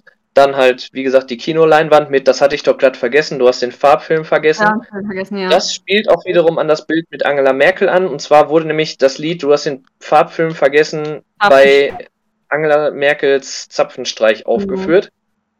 Zusätzlich war sie aber auch zu Gast zusammen mit Angela Merkel bei Talk im Talkshow. Turm im Jahr 1992. Das Plakat der Linken ist dort, weil sie 2017 auf, einer Veran auf der Veranstaltung Links, wo das Herz schlägt, auftrat Mhm. das Bild von Bündnis 90 Die Grünen, weil sie diese Partei 2009 im Bundestagswahlkampf unterstützte. Rockpalast, weil sie halt beim Rockpalast live aufgetreten ist. 2003 plus Nürburgring tra trat 2003 bei Rock am Ring auf. 2004 plus Krone. Sie hat im Jahr 2004 die 1 Live Krone für ihr Lebenswerk gewonnen Ja. und Uri Geller, weil sie halt auftrat 2008 äh, bei der Live-Show von Uri Geller UFOs und Aliens, das unglaubliche TV-Experiment. Und im Endeffekt die Welle auf dem Bild, wo sie sagt, das ist neu, kann man zum einen neue deutsche Welle oder aber auch, dass sie maßgeblich die New Wave-Bewegung in Deutschland beeinflusst hat. Mhm. Ich war voll auf dem falschen Weg, weil ich äh, ähm, äh, Mutter, ne? Zeus und Leto. Leto denke ich automatisch Lerta. Lerta bedeutet übersetzt Sommer. Und ich denke, irgendwas ist da mit Sommer. Ich habe dann gedacht, irgendwie Sommer, okay, was findet im Sommer statt? Mhm. Festivals. Ich war in der Richtung, war ich irgendwie unterwegs. Ja, Aber bei mir gut. war halt zusätzlich noch so, Artemis hatte ich mir halt auch nur so gedacht, weil Artemis ja die Tötung eines Bären ja, äh, erledigen sollte. Ja, und im Endeffekt, der Bär ist halt auch das Wappentier von Berlin. Berlin. Mhm. Ja, War ich auch kurz. das, das stimmt. Aber gut überlegt. Also, wie gesagt, ich bin halt durch meinen Percy Jackson-Fan und bin ich halt tief in der Mythologie verwurzelt und das Ja. heißt, ich kenne auch die Allein wegen der Kunst. Eben, und auch wegen der Kunst und, und Unterricht in der Schule und alles, weil es mich halt auch einfach interessiert. Deswegen ähm, fand ich es halt sehr spannend. Und dann habe ich, Voll. dann habe ich halt Voll. überlegt, ich, ich war zuerst so, weil ich mir dachte, okay, Niklas wünscht sich still und heimlich einen Politiker, dass er vielleicht eine Ja. Politikerin nimmt. Und dann Ja. dachte ich, okay, mit Musikbezug, die einzige, die mir einfällt, ist Claudia Roth. Und dann war ich erst bei Claudia Roth, aber dann hat so gar nichts mehr gepasst. Und dann habe ich halt überlegt, okay, dann ist es vielleicht doch eine Musikerin. Und dann ist mir dann mit den Sieben Zwergen eingefallen, Cosma Shiva Hagen ist ja die Tochter von Nina Hagen. Und Nina Hagen hat auch in diesem Film selber die Königin gespielt. Ja, die, Ja. die Hexe. Später, ich glaube, im zweiten Teil war sie die Hexe, ne? Ich glaube, in beiden Teilen war sie Hexe Bratkartoffel. Echt? Okay. Ja. Ich weiß nicht, ob ihr Name Ja, Hexe im Bratkartoffel ist. ersten war. Ich weiß, ich meine, im ersten war sie halt diese Königin, die auch Schneewittchen hätte umbringen lassen wollen. Ich weiß nicht, ob sie zum Schluss dann schon Hexe war. Und in der zweiten war sie auf jeden Fall die Hexe, weil die waren dann ja in der Stadt unterwegs ähm, und äh, hatten ja diese mit Helge Schneider. Also wir haben uns irgendwie echt abgesprochen. Ne? Ich hatte Helge Schneider auch sieben Zwerge. Ralf Schmitz war bei den sieben Zwergen. Also irgendwie könnten wir so ein sieben Zwerge Special machen. Ähm, ne? Als Staffel. Äh, ja, war ich da irgendwie so eher unterwegs. Ja, Genau. genau. Im, Im zweiten Teil war sie die Hexe und im ersten war sie noch die Königin. Bei mir war es halt generell so, ich habe halt generell, wurde ja Nina Hagen schon öfter auch vermutet. Ja. Ich persönlich fände Nina, Ha- Nina Hagen auch unfassbar cool. Ja, richtig. einen, weil ich Riesenfan von Punkmusik bin und ihre Stimme finde ich einfach absolut grandios, weil die auch so einen ganz speziellen, rauchigen Touch hat. Mhm. Und weil ich halt Fan von Union Berlin bin und die halt die Hymne gesch geschrieben hat, habe ich mir auch nur so gedacht, ja gut, dann nehme ich Nina Hagen in dem Fall. So, so ist auch recht. Das hast du, hast du dir schön ausgewählt. Ich fahre dann mal mit dem letzten Namen für diese Folge fort. Und zwar haben wir die Maine Coon Katze. Das Mhm. müsst ihr euch vorstellen, das ist eine orange-struppige Katze mit relativ langem Haar. Sie ist auf jeden Fall ziemlich markant. Und genau, die Maine Coon Katze sagt über sich, dass ihr Name überall bekannt ist und wurde aus ihrem Heimatdorf vertrieben. Die Maine Coon Katze spielt sehr gerne Theater und wundert sich manchmal des ein oder anderen, was passiert, denn Wunder gibt es immer wieder. Außerdem steht die Maine Coon Katze, wenn sie auf der Bühne steht, steht sie vor einem Kessel buntem rührt drin um und darin befindet sich das Mikrofon. Die Maine Coon Katze ist außerdem vor einem Studio B zu sehen und hängt gern mit ihrem Freund Oliver rum. Musikalisch, auch wenn die Person dahinter wirklich überhaupt nichts mit Rap-Musik zu tun hat, sondern in fünf verschiedenen Musikbereichen tätig ist und quasi so die Grand Dame der Musikkultur zu tun, äh, der Musikkultur ist, und gerade auch in Europa Rang und Namen hat, würde sie in der ersten Sendung den Song Good Old Days singen. Und zwar die Songzeilen folgendermaßen: I wish somebody would have told me, babe, someday these will be the good old days. All the laugh you won't forget, and all these reckless nights you won't regret. Someday, soon, your whole life's gonna change. You will miss the magic of the good old days. Und die erste, und die erste Strophe werde ich auch nochmal ein bisschen zitieren: I was thinking about the band, I was thinking about the fans, we were underground, loaded merch in the 12-passenger van. Außerdem kleiner Fun-Fact über die Maine Coon Katze. In der Küche zu Hause hängt ein Foto von der Mutter. So, wer ist die Maine Coon Katze? Hm, also, ich wäre ja bei Katja Epstein, weil weil die Punkte, die mich überzeugt haben, aber ich wollte nicht sagen, äh, Theater, Theater, ein Song von ihr. Und was hatten wir noch? Ähm, danach, äh, Wunder gibt es immer wieder. Deshalb bin ich bei Katja Epstein. hm. Oder bin ich ganz falsch unterwegs hier? Hm, nein, du liegst richtig. Gold richtig. Es ist Katja Epstein. Ich habe mir gedacht. Riesen-Fan. Riesenfan. Ich mag die ganz, ganz gerne. Deswegen, Allein schon wegen Theater, Theater. Deswegen warst du wahrscheinlich auch schon nach Sekunde 1 bekannt, wer es ist, ne? Na, für mich zumindest. Ich weiß nicht, wie es für die Hörer ist, aber für mich auf jeden Fall. Bei mir war es bei äh, Wunder gibt es immer wieder tatsächlich so das Ding, dass ich mir direkt gedacht habe, ah. Deswegen ist Katja Epstein, habe ich mir bewusst rausgesucht, einfach weil wir jede Staffel oder fast jede Staffel einen ESC-Teilnehmer, Teilnehmerin hatten. Wir hatten in der ersten Staffel Max Mutzke und Lucy Diakowska. Mhm. Zweite Staffel, soweit ich mich erinnern kann, niemanden. Vicky Leandros in Staffel 3 Gildehorn und Sandy Möller. Und ich finde halt, diese Staffel, Staffel 6 ist wer aus dem ESC dabei. Ich habe letzte Staffel auch getippt, dass Katja Epstein vielleicht dabei ist. Und warum nicht? Und außerdem, ich glaube, den jüngeren Fans dürfte das Indiz mit dem Foto in der Küche mit der Mama bekannt sein, denn im meiner Meinung nach sehr grandiosen Song Krawall und Remi Demi von der Band Deichkind gibt es eine Songzeile. Meine Mutter sagt, deine Mutter sagt, trag nicht so viel Dreck rein. Der, auf dem Foto in der Küche sieht sie aus wie Katja Epstein. Die Line finde ich bis heute ist eine der witzigsten Lines, die es im, im, deutschen Musikbereich gibt. Und da dachte ich, okay, als Hinweis ist so ein Foto, oh, das ist meine Katzenmama. Und die Maine Coon Katze habe ich gewählt, weil es ein markantes rotes Haar ist. Mhm. Katja Epstein hat rote Haare. Außerdem ist Oliver aus Oliver und Co. eine Maine Coon Katze, die rot ist. Und des Weiteren hat sie in Oliver und Co. hat sie die Gesangsstimme der Georgette übernommen. Und der Name ist überall bekannt. Ihr Geburtsname ist Karin Ilse überall.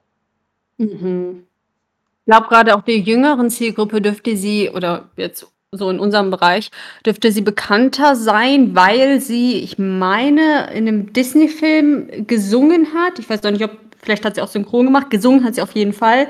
In dem Film ähm, Iliad, das Schmunzelmonster, da hat sie gesungen Licht, Schein auf dem Wasser. Und das äh, war, also das kenne ich zumindest noch aus meiner Kindheit und ich bin jetzt in meinen 20ern. Ähm, aber wie ich jetzt, ich habe das mal gerade recherchiert, äh, 1977 erschien das. Also ist dann doch schon ein bisschen älter, als ich erst gedacht habe. Aber äh, meiner Generation wird sie, denke ich, schon noch ein Name sein. Ich meine, ihr kennt sie ja auch. Eben, weil es halt einfach legendäre ja. Musik ist und sie, ja. glaube ich, die legendärste ESC-Teilnehmerin Deutschlands ist, die es gibt. Also sie hat dreimal teilgenommen, dreimal in den Top 3 platziert, leider nie gewonnen. Aber das musst du auch erstmal nachmachen, gerade bei den Acts, die Deutschland zurzeit hinschickt. Ich sag nur null Punkte. Germany, zero points. Oder nee, wie war das? Ja oh, I'm sorry, Germany. Zero points. Und, und wie, Eine Blamage. Und vor allem die Leute, ähm, die, die, denen hat das ja richtig leid getan in anderen Ländern. Und ich glaube, ganz Deutschland hat sich einfach vom Fernseher abgelacht. Weil das irgendwie voll zu Das erwarten war. weil- Weil es waren ja nicht nur wir, die null Punkte geholt haben. Ja, es wir, waren, wir sind immer mit England, also mit der UK. Auf, teilen wir uns immer den letzten Platz, glaube ich, ne? Ja, aber es ist, äh, bei den Zuschauer-Votings war dieses Mal, glaube ich, dass drei oder vier vier. Länder, meine ich, keine Punkte gekriegt haben vom Zweimal. Folge. Einfach, weil sich halt alle auf die gleichen gestürzt haben. Ja, vier, vier, also vier Länder äh, haben null Punkte jetzt 2021 gehabt. Das war England, die eine Doppel-Null hatten, Spanien hatte null, wir hatten null und Niederlande hatte null. Und ich glaube, das, worauf Merkur angespielt hat, war das in Israel, wo wir die Sisters hatten.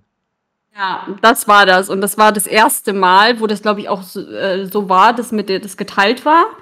Ähm, mit Zuschauer und Jury. Davor war das ja immer anders. Und äh, dann gleich beim ersten Mal und dann erstes Mal null Punkte und dann Germany, I'm so sorry. Deutschland lacht sich einfach kaputt. So, was wollt ihr? Was glaubt, glaubt ihr, habt irgendwie erwartet, dass wir gewinnen oder was? War doch klar. Was, Äh, ja. Ich, ich glaube, wenn ich mich richtig erinnere, hat, also es war Bar Raffaeli, die das vorgelesen hat und Ja. ihr, ihr Co-Kommentator, jetzt weiß ich halt leider nicht, wer der Co-Host ist, ähm, der hat dabei sogar ein bisschen gefeixt tatsächlich. Der hat so, so gefeixt und so, ja, jetzt komm, lass mal schnell weitermachen. Null Nummer, irrelevant, weitermachen. Das fand ich, das fand ich auch sehr witzig, weil Das, ich, war, das hat mir aber ehrlich gesagt leid getan für, für die Mädels. Also das war, ne? Vor allem, weil das Publikum und alle schauen da genau drauf und das, die Kamera wird drauf gehalten und oh nee, aber Deutschland hat sich einfach nur totgelacht, weil wir haben nichts anderes erwartet. Also Das wir haben richtig. kein bisschen damit gerechnet, dass wir gewinnen. Ne? Wie, wie jedes Jahr eigentlich. ja, Ja, das letzte Mal war Lena, glaube ich, ne, wo wir zumindest halbwegs so Hoffnung hatten. Oder nee, Michael Schulte. Michael Schulte, Schulte 2018. war und davor Lena. Genau, Genau. Lena und Michael Schulte war so dort, wo wir die letzten guten Siegeschancen hatten. Ja, Dann äh, sind wir soweit durch. Jetzt kommen meine Indizien zum Schluss nochmal. Jetzt mache ich genau das einfach zum Schluss, was die Jungs die ganze Zeit gemacht haben. Also jetzt bin ich auch mal cool. Und, äh, ja, und äh, lese jetzt nicht nur einfach das vor, was die Leute erreicht haben, sondern ich habe es so gemacht, dass ich mir einen Promi ausgesucht habe. Und ihr dürft alle mitraten. Also ich versuche das jetzt wirklich mal ein bisschen langsamer zu lesen, dass ihr euch auch äh, Notizen machen könnt. Es ist bewusst so gehalten, ähm, dass das typisch Indizien filmtauglich wäre. Also das ist so, wie ich das inszenieren würde für den Promi, für das Kostüm, dass das alles passt.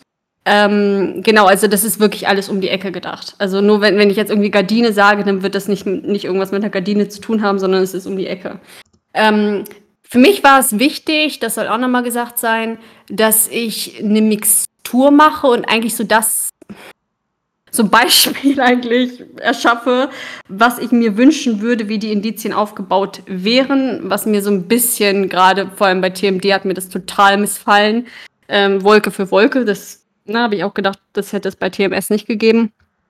Ähm, und das Problem war, oder für mich ist manchmal, dass äh, als Zuschauer ich nicht weiß, was ist ein Indiz und was ist jetzt einfach so gesagt. Ist das überhaupt ein Indiz?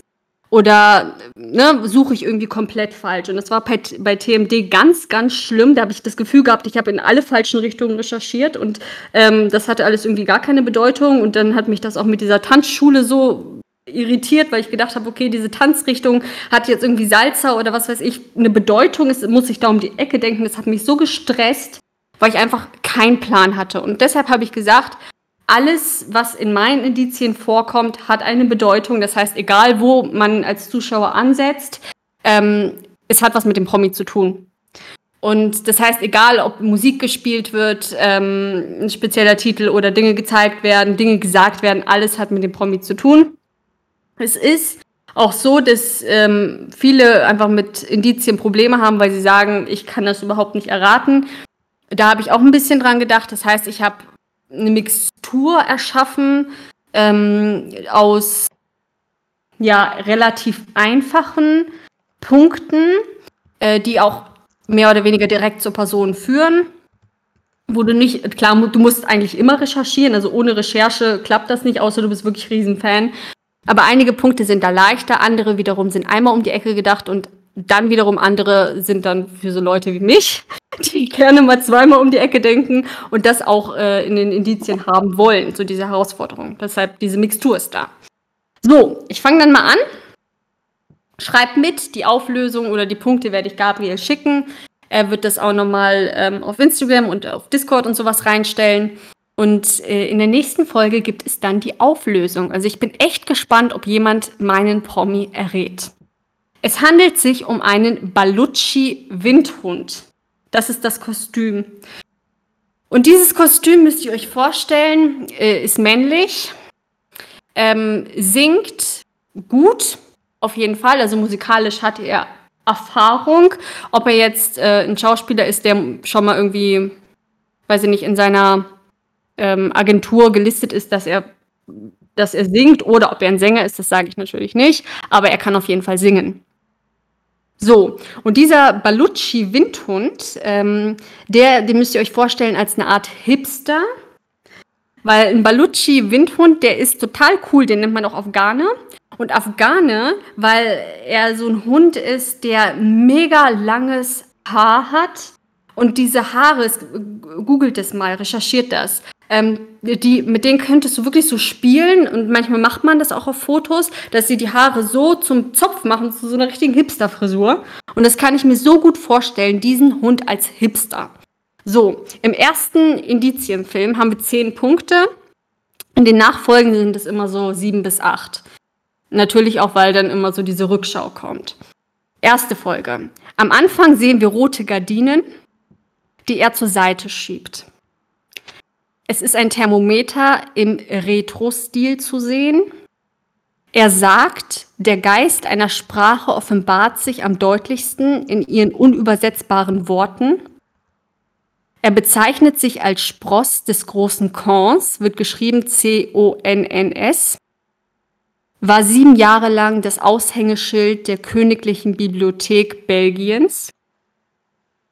Wir sehen ein Poster vom Stinktier, er grüßt ihn, das heißt, er kommt rein, er begrüßt ihn und singt Wup Wup Lulup Loop Bambu. Das ist seine Begrüßung sozusagen. Er arbeitet als Mentor, findet, dass manche Tiere wie Instrumente klingen. Wir sehen eine tanzende Ente. Dann Michael Jackson, They Don't Care About Us, ist ganz zum Schluss zu hören. In Folge 2 haben wir einen rollenden Stein. Er stellt selbst Knete her. Diese Knete ist in den Farben Blau, Rot, Gelb und Weiß. Dann sehen wir eine Art Tafel und auf dieser Tafel steht Wissen macht Aha. Ausrufezeichen. Sitzt am Schreibtisch, auf welchem sich Schreibpinsel, Tusche, Reibstein und Papier befinden. Er sagt, er arbeite an einer neuen Aktion. Er informiert sich über Minimalismus. Er tippt auf einem Taschenrechner herum. Dann sehen wir auf dem Tisch eine Tasse mit dem Abbild einer Eule und des Mondes. Und zum Schluss taucht ein Rubbellos auf. Und auf diesem Rubbellos, das heißt Wow, Wow, Rubbel, und auf dem, wenn der das so ein bisschen ausrubbelt, sehen wir die Zahlen 3, 4 und 2. Folge 3. Er hat eine Playlist auf seinem Gerät, was auch immer das sein soll, mit zwei Songs. Und diese zwei Songs stammen von dem Mu Musiker, Musiker T. Model Ford. Dann hat er Ahornsirup äh, der Marke PT5 in der Hand. Er backt nämlich mit diesem Ahornsirup und zwar ein Knusperhäuschen und Otterausstechkekse. Dann greift er nach einem Glasurmesser mit rotem Griff. Er bereitet eine Mandelcreme zu und lobt diese ausdrücklich, indem er feststellt, dass sie ihm gut schmecke. Seine Leibspeise bleibe jedoch das Bananenbrot. Dann macht er sich ein Chai Chai Latte. Zum Schluss der Indizien Mats sehen wir eine sich schnell drehende Uhr. In der nächsten Folge summt er zu Beginn still, still, still, weil's Kindlein schlafen will. Er wird nach einem Zugangscode gefragt und antwortet mit 385. Wir sehen ein Sparschwein. Auf diesem Sparschwein steht kleiner Prinz.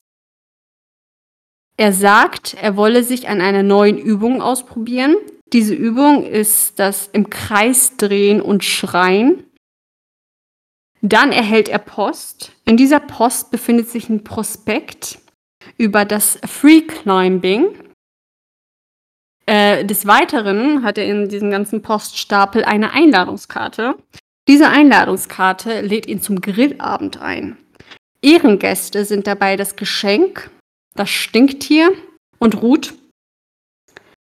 Er schaut im Adressbuch unter dem Buchstaben R, also R wie Rolf.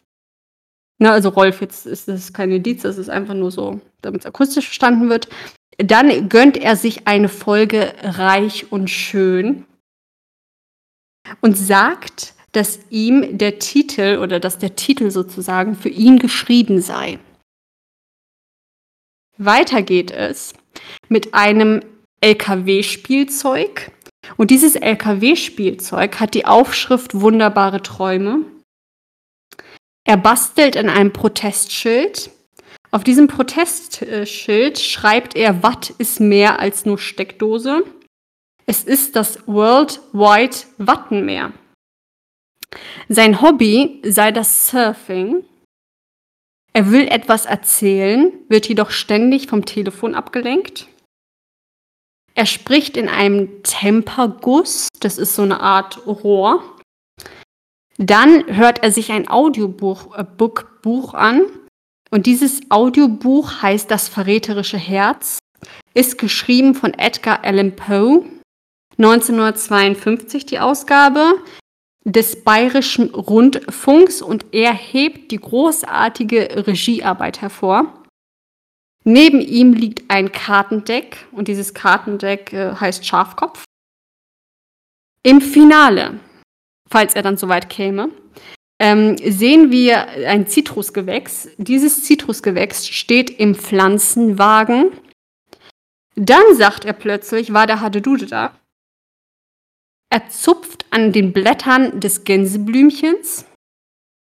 Auf seinem Tisch steht ein Hugo-Cocktail und er meint, dass ihn das Getränk an ein Tanzfest erinnere, durch welches er große Erfolge feierte. Er sagt, er habe seine Fanta 4 CD verloren. Dann hängt er Teller auf. Das machen nämlich Hipster so heutzutage. Das ist richtig modern, so Teller an der Wand zu haben. Und eines dieser Teller ähm, hat ein Porträt von einem Langhaar-Collie und ein weiteres von einem Hasen. Zum Schluss hören wir nochmal einen Song. Das ist von den Wenger Boys und heißt Boom, Boom, Boom, Boom. Als Performance-Indizien, da habe ich immer so drei Stück äh, für drei Folgen, ähm, haben wir einmal in der ersten drei gewinnt mit den Spielfiguren Krabbe und Bär. Nach dem Auftritt werden zwei Plüschtiere auf die Bühne geworfen, einmal ein Lippenstift und einmal ein Rattel. Ähm, und der, das dritte Performance-Indiz wäre ein One-Way-Ticket von EDDL nach BPS. Und das war's. Und dann kommt er ins Finale und dann müssen wir gucken, wann er demaskiert wird. Und die Demaskierung findet in der nächsten Folge statt. Hast du denn schon irgendwie einen Tipp, Gabriel? Du musst jetzt noch keinen Namen nennen, aber hast du eine Richtung, in die du gehst? Hm. Vielleicht so als Anhaltspunkt für die Zuschauer. Ich habe viele Namen. Also, wenn ich dann zum Beispiel überlege, also EDDL könnte ja halt zum Beispiel, weil du auch das gesagt hattest, mit Worldwide Wattenmeer, Worldwide Wohnzimmer, jemand, der zum Beispiel in der Show zum Beispiel schon mal zu Gast war und halt auch bei Erkennst du den Song gespielt hat. ich kenne nicht alle Folgen auswendig, das heißt, ich müsste recherchieren, wer Mhm. alles schon dabei war. Ich glaube, zum Beispiel Thorsten Sträter war dabei. Aber da habe ich jetzt nicht so viele Anhaltspunkte. Andererseits, wenn das so ein Hipsterhund ist, die Hipstermütze ist ja etwas, was Thorsten Sträter immer trägt. Beziehungsweise die Mütze, die Thorsten Sträter markant trägt. Könnte sein, aber halt 1952 bin ich halt irgendwie zeitgleich auch mit dem Wattenmeer und dem Protest Otto Walkes natürlich. Wäre halt ziemlich offensichtlich. Andererseits die Referenz zu Edgar Allan Poe mit dem verräterischen Herz könnte für mich auch generell sein, dass es um Edgar Allan Poe geht. Und da fällt mir ein Casper, der in seinem Song La Rue Morgue die Geschichte von dem Doppelmord in La Rue Morgue erzählt. Könnte sein. Also ich habe ich hab bald drei Namen und ich, war, ich bin mir am Ende sicher, dass es keiner von denen sein wird. Also irgendwas zwischen Otto Walkes, Thorsten Sträter und dem Musiker Casper. Ich bin echt gespannt, ob jemand ähm, mir den entschlüsseln kann. Also da bin ich echt. Ähm, also ich, da gibt es einen Keks oder irgendwas, weiß ich, einen virtuellen Keks, ähm, wenn jemand auf den Namen kommt. Bin ich sehr, sehr gespannt. Ähm, ohne Recherche, glaube ich, ist es fast unmöglich. Außer, wie gesagt, man ist zufälligerweise total Fan von dieser Person. Das heißt, wenn man auf der Wikipedia-Seite unterwegs ist, dann findet man ähm, zu sehr, sehr vielen Sachen durchaus Übereinstimmung. Da musst du auch nicht viel dann um die Ecke denken. Ähm, an anderen Punkten wiederum schon sehr. Also es gibt äh, einiges, da sind schon so zwei Dreieckgedanken. Ähm, andere wiederum, das kann ich auch sagen, weil da hatte Dude da, ist zum Beispiel etwas, was relativ einfach ist. Ähm, oder Boom, Boom, Boom, Boom ist was Einfaches. Ähm, dann äh, sein Hobby, das Surfing. Das ist einmal um die Ecke. Ähm, und zu den roten Gardinen kann ich vielleicht noch mal als, als Tipp sagen. Ähm, es ist diese Gardinen, die gehen ja auf. Und da muss man natürlich an den Vorhang denken. Und diese Person ist niemand, der direkt mit einem Kino zu tun hat, aber indirekt. Das als Tipp. Ja, aber wobei, wenn du jetzt sagst, direkte Mangelware Halle Double da, ist halt natürlich das offensichtlichste Stefan Raab. Oh, das ist so schön. Muss man, inform muss man inf sich informieren, ob andere Punkte da passen. Also es ist wirklich so, dass jeder einzelne, ähm, das ist für mich immer ganz, ganz wichtig, ähm, dass alles passt und nicht einfach irgendwas dahingesagt ist und du einfach denkst, ist das jetzt wirklich ein Indiz oder recherchiere ich irgendwie 15 Minuten umsonst und das war einfach nur irgendwas.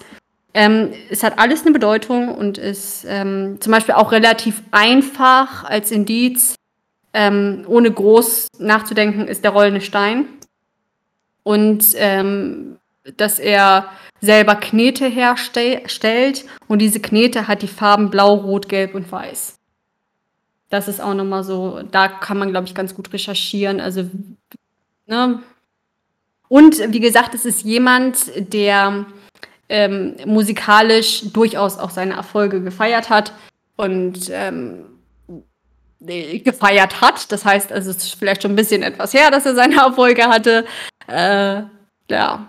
Und vielleicht noch äh, Königliche Bibliothek Belgiens. Es ist um die Ecke, es ist keine Person, die aus Belgien kommt. Und es ist auch keine Person, die direkt Bezug zu Belgien hat, sondern es ist wirklich die Königliche Bibliothek Belgien. Und äh, wenn man auf der Wikipedia-Seite von dieser Königlichen Bibliothek Belgiens unterwegs ist, dann sieht man ein Logo. Und dieses Logo ähm, hat etwas mit dem Indiz zu tun. Das, das ist schwierig. Also ich habe jetzt das Logo mal Interesse halber natürlich aufgerufen. Mhm. Und wie sieht das aus? Es ist halt einfach KBR und dann ist da halt so eine Sanduhr oder so eine 8. In schwarzen Buchstaben. Das ist das Logo, was ich Mhm. als erstes finde.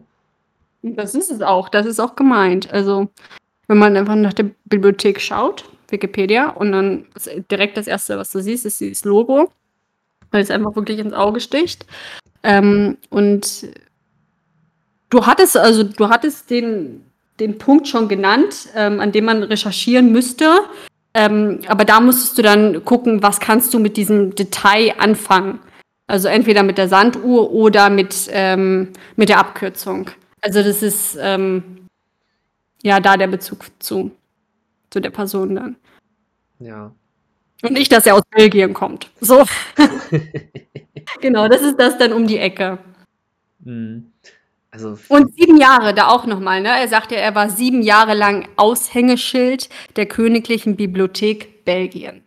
Also mit sieben Jahre und dann diesem Logo ähm, hat das was zu tun mit, mit dem Herren.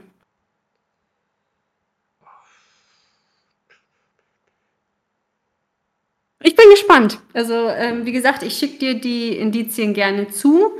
Ähm, und wenn wir das dann aufgelöst haben in der nächsten Folge, und wir werden das auch so machen, dass, dass wir die Indizienauflösung natürlich nicht ganz zum Schluss machen, sondern wir werden die einfach irgendwo so mittendrin verstecken, dass man auch brav die ganze Folge hört und nicht einfach nur zum Ende vorspult und einfach dann nur hört, wer es dann vielleicht sein könnte.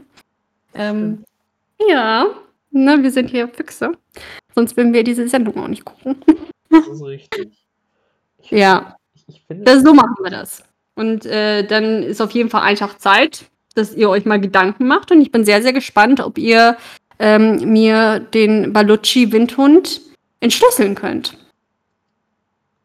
Und äh, dann schicke ich dir natürlich auch noch äh, die vollständige Liste mit der Indizienauflösung. Also, dass einfach jeder Punkt dann nochmal erklärt ist, weshalb da der Bezug zu der, äh, oder weshalb ich den Bezug zu der Person gewählt habe. Und das erklärt es dann alles. Da, da bin ich auf jeden Fall sehr gespannt. Äh, ich möchte keinen Tipp abgeben. Wie, wie gesagt, es kann in alle Richtungen streuen. Neuen Namen, den ich auf meine Liste aufnehmen würde, wäre Ralf Siegel. Aber ich bin sehr gespannt, was passieren wird. Das finde ich ist ein Mhm. guter Abschluss für diese Folge. Ja, folgt uns auf Instagram. Lasst uns 5 Sterne bei Spotify und Apple Podcasts da und ja, unterstützt dieses Projekt. Ähm, teilt das mit allen Leuten, die ihr kennt, Freunde, Verwandte, Bekannte. Ihr kennt es ja. Und dann würde ich sagen, hören wir uns in der nächsten Folge wieder. Und bis dahin Ja. wünsche ich euch noch einen schönen Tag und tschüss.